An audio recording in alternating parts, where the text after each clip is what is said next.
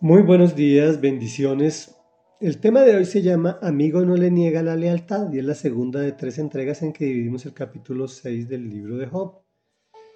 Estamos viendo que después de la calamidad de Job llegaron unos amigos a visitarlo, supuestamente apoyarlo, pero terminaron fue recriminándole. Él está en su segundo discurso o continuamos su segundo discurso donde se está defendiendo y justificando de su posición. Y dice así, ¿qué fuerzas me quedan para seguir esperando? ¿Qué fin me espera para querer vivir? ¿Tengo acaso la fuerza de la roca?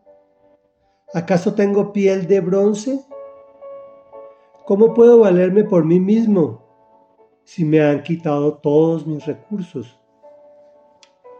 Aunque uno se aparte del temor al Todopoderoso, el amigo no le niega su lealtad. Pero mis hermanos son arroyos inconstantes, son corrientes desbordadas, se enturbian cuando el hielo se derrite, se ensanchan al derretirse la nieve, pero dejan de fluir durante las sequías. En pleno calor, desaparecen de sus lechos. Comentario. Como veníamos leyendo en el episodio anterior, continuamos hoy con el inventario de dolores que hace de sí mismo Job. ¿Qué fuerzas me quedan para seguir esperando? ¿Qué fin me espera para querer vivir? Nuestra existencia es terrenal, de forma momentánea, pues nuestra verdadera ciudadanía está en el cielo. Pero ante tanto infortunio, realmente dan ganas de morir. Mire lo que dice Job. ¿Tengo acaso la fuerza de la roca? ¿Acaso tengo piel de bronce? Verdaderamente sí tenía la fuerza de la roca, ¿no? La fuerza de Dios en sí, que lo estaba soportando, pero en el momento de dolor la cosa es a otro precio pues es mucho lo que tuvo que soportar este patriarca. Pues ya sabemos de dónde sacó las fuerzas.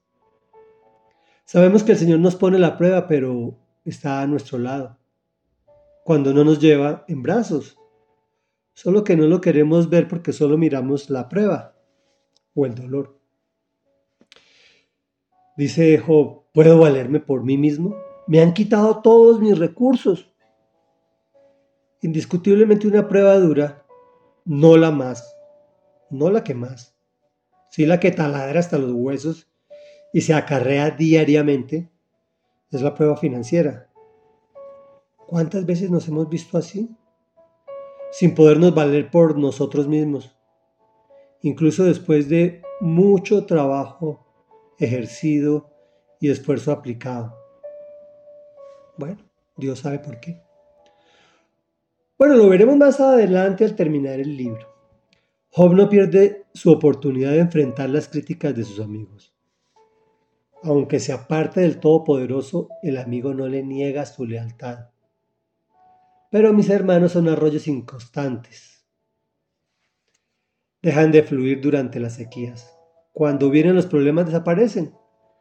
Todos hemos tenido amiguitos en los que confiábamos y que al presentarse un problema o al vernos en una condición de inferioridad a la que normalmente o en la que normalmente actuamos, salen corriendo. O si vienen a vernos es para justificarse a sí mismos más que para apoyarnos. Reflexión. Ciertamente amigos verdaderos, muy pocos, y que puedan ser un apoyo en momentos de necesidad, difícilmente. Sin embargo, el Señor nos insiste que nosotros sí deberemos ser buenos, solidarios y leales amigos hasta el fin. ¿Qué está afirmando con esto? Que sí debemos tener amigos, especialmente amigos en la fe. Oremos. Padre de la Gloria, hoy venimos a ti a clamarte por nuestros amigos, por aquellos Primero por aquellos que creímos que eran amigos verdaderos.